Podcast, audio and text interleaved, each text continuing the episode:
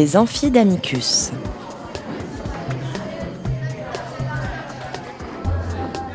Chaque semaine, Amicus Radio invite des professeurs de droit, des chercheurs et des professionnels à venir faire cours dans leur spécialité. L'occasion pour un fin spécialiste de relever le défi de traiter en cinq épisodes d'une question juridique essentielle. Aujourd'hui, le couple au prisme de l'égalité par Jérémy Houssier et Maïté Solier. Épisode 5 L'égalité au-delà du couple. Vers une égalité de toutes les vies communes Chères auditrices, chers auditeurs, bienvenue pour ce cinquième et dernier épisode de notre podcast consacré au couple et à l'égalité. Nous avons au cours des quatre épisodes précédents évoqué la question du couple au prisme de l'égalité. Mais peut-être serait-il utile de faire ici un pas de côté. Ne faut-il pas envisager l'égalité entre le couple d'une part et d'autres formes de vie commune Ne pourrait-on pas penser que la société, aujourd'hui, et donc le droit, a un intérêt à reconnaître d'autres formes de vie en commun? Ce serait admettre que tout type de communauté de vie, entre deux amis, entre frères et sœurs, entre deux colocataires, serait finalement porteuse d'une utilité et mériterait reconnaissance. C'est partir du principe, en somme, que les fonctions de protection de l'individu, d'entraide morale, de prise en charge d'une vulnérabilité ou d'une dépendance n'apparaissent pas comme spécifiquement conjugales. Cette question s'est posée chez nos voisins et des réponses diverses ont été apportées. Par exemple, en Belgique, la cohabitation légale, qui a été créée en 1998, est un statut prévu par le droit qui bénéficie tant aux couples, de même sexe ou de sexe différent, qu'aux formes de vie commune familiale. Le Code civil belge indique ainsi que pour pouvoir faire une déclaration de cohabitation légale, les deux parties ne doivent pas être liées par un mariage ou une autre déclaration de cohabitation légale. Cela veut dire qu'un oncle et son neveu, une grand-mère et son petit-fils peuvent se déclarer cohabitants légaux mais seules deux personnes peuvent être unies par ce lien. En Italie, des accords de cohabitation sont également accessibles à tous, y compris aux membres d'une même famille depuis 2013. Il s'agit d'actes privés sans forme précise imposée par la loi et qui peuvent être conclus par des partenaires, des amis, des colocataires ou encore des aidants.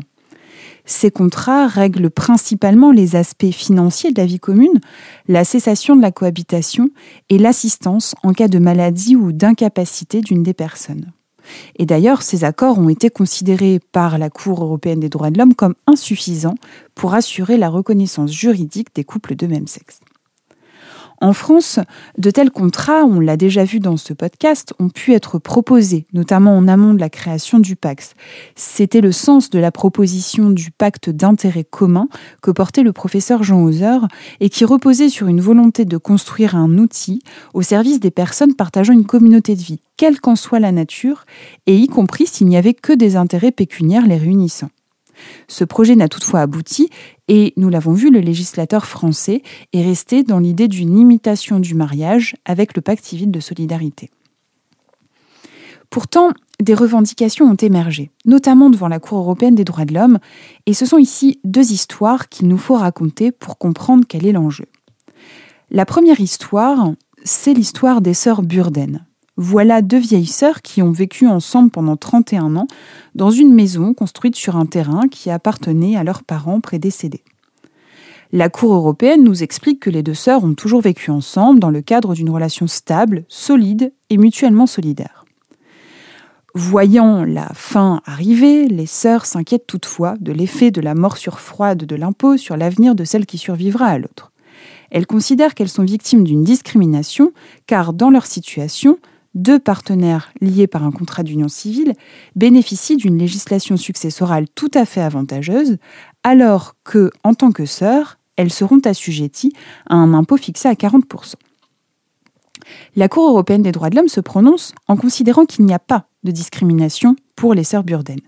Pour quelles raisons Deux arguments sont invoqués. Premier argument, les deux sœurs ne sont pas dans le même type de relation. La Cour nous dit que la relation est différente par nature de celle qui lie deux conjoints ou deux partenaires. L'essence même du lien entre frères et sœurs, selon les juges, est la consanguinité, tandis que l'une des caractéristiques définissant le mariage ou l'union fondée sur le partenariat civil tient à ce que ces formes d'union sont interdites aux personnes qui ont des liens de proche parenté. On retrouve donc, vous le voyez, sous la plume des juges le plus vieux tabou de l'humanité, à savoir la prohibition de l'inceste. Or, ce que demandaient les deux sœurs n'était précisément pas fondé sur la nature de leur relation, mais bien sur l'existence d'une vie en commun. Cet argument est donc pour le moins étonnant, voire réversible. L'autre argument qui est utilisé par la Cour européenne, c'est qu'il y a une différence avec le partenariat, car le partenariat civil repose sur un engagement public. La Cour nous dit, plutôt que la durée ou le caractère solidaire de la relation, l'élément déterminant et l'existence d'un engagement public qui va de pair avec un ensemble de droits et d'obligations d'ordre contractuel. Or, ici aussi, on peut trouver cet argument relativement faible, en quoi l'existence d'un engagement public conduit à une plus grande utilité de la relation pour le droit? La question mérite d'être discutée. La deuxième histoire, qui témoigne bien de l'existence de ces revendications, c'est l'histoire de M. Korelk, Monsieur Korel, qui est un requérant slovène. Il s'est installé chez le père d'une amie, un vieux monsieur avec des problèmes de santé, qui louait un appartement. Il a vécu avec ce vieux monsieur pendant trois ans, lui a prodigué des soins au quotidien. Ce monsieur décède et Monsieur que demande donc à bénéficier du transfert du contrat de bail pour continuer à vivre dans le logement, ce qui est autorisé pour des partenaires. Cela est refusé par les juges slovènes qui considèrent que la relation est une simple unité économique et qu'elle ne peut donc pas être comparée à une relation de couple. La Cour européenne ne condamne pas cette solution. Il y a bien, selon les juges strasbourgeois, une différence de situation entre un couple et un lien économique, même durable. On comprend donc bien avec ces deux exemples que le couple bénéficie d'une faveur du droit, et presque peut-on dire d'une présomption d'utilité sociale et économique que ne possède pas la vie en commun, même solide, même durable. Alors les choses pourraient peut-être bien changer un jour, notamment au regard des besoins d'aide et d'assistance auxquels va inévitablement conduire le vieillissement de la population que notre société affronte déjà et s'apprête à affronter plus encore quelques chiffres pour s'en convaincre. Les Nations Unies prévoient le passage de 700 millions de personnes âgées de 65 ans ou plus en 2020 à 1,5 milliard en 2050, soit plus de 15% de la population mondiale. Le nombre de personnes âgées de 80 ans et plus devrait tripler d'ici à 2050, passant de 143 millions à 426 millions. Et puis au 1er janvier 2021, en France, une personne sur 5 à 65 ans ou plus, une sur 10 75 ans ou plus, et le nombre de personnes âgées de 75 à 84 ans va doubler d'ici 2030. À ces évolutions s'adjoint presque logiquement une augmentation de la dépendance, la qualité de la fin de vie étant étroitement conditionnée, on le sait bien, par les conditions socio-économiques des individus. Dès lors, le couple pourrait bien ne plus être un support de solidarité suffisant si on ose une telle expression. Et deux directions intéressantes le montrent. Première direction. On remarque que certains citoyens, certaines citoyennes et certaines associations ne veulent plus que la solidarité conjugale soit utilisée par l'État pour limiter ou éviter le versement de certaines prestations. C'est tout le débat qui a entouré la question de la déconjugalisation de l'allocation adulte handicapé, dont l'entrée en vigueur est fixée à l'automne 2023. Deuxième direction, on remarque que le droit tend à encourager d'autres formes de vie commune. Nous citerons deux exemples.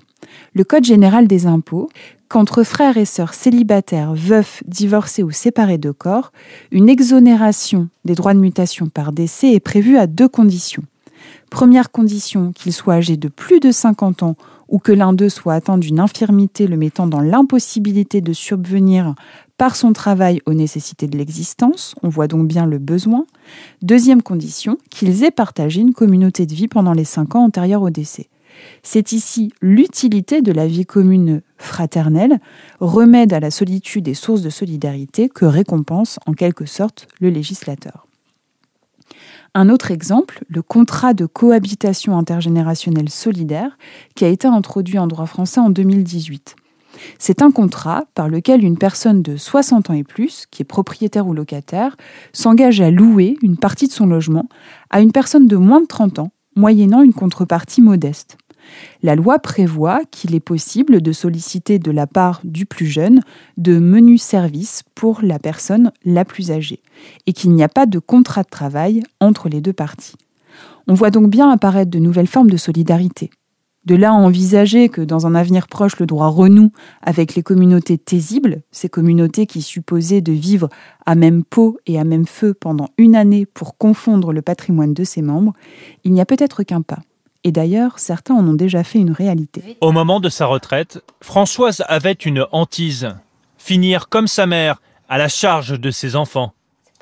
Pas question de terminer seule et diminuer à la maison. Pas question non plus d'emménager en résidence senior. J'étais bénévole dans une maison de retraite, donc on était toute une, équipe. J'animais un groupe de, groupe de parole, groupe de communication. Quand on voyait les gens à table, ils n'avaient rien à se raconter, c'était triste. J'ai mis la télé, ils sont là passifs devant la télé. Donc euh, nous, on avait créé avec toute cette équipe un autre dynamisme. Je trouve que c'est dommage qu'on ne tienne pas compte des compétences des gens, même dans une maison de retraite, pour les faire vivre. Quoi. Avec des amis sociologues, Françoise participe à un groupe d'études citoyens sur le vieillissement. C'est comme ça qu'elle découvre l'habitat participatif, un concept né dans les années 70 et inspiré par le mouvement hippie. Franchement, là, on s'est dit qu'on pouvait faire quelque chose en tant que personnes âgées responsables qui étions encore tous engagés, dynamiques, et qu'on allait construire nous-mêmes notre projet de vie et notre habitat. Et, je trouve que l'idée était géniale. Eh bien, nous vous remercions pour votre attention à l'occasion de ces cinq épisodes consacrés à l'égalité au sein du couple. Et nous espérons qu'ils auront aussi pu susciter des interrogations, des réflexions sur ce sujet. Nous vous retrouverons très bientôt pour un autre amphidamicus qui portera cette fois sur un autre aspect de la famille, l'affiliation. À bientôt. Cet épisode des amphidamicus a été préparé et réalisé par Léobardo Arango. N'oubliez pas de vous abonner et de suivre Amicus Radio sur les réseaux sociaux.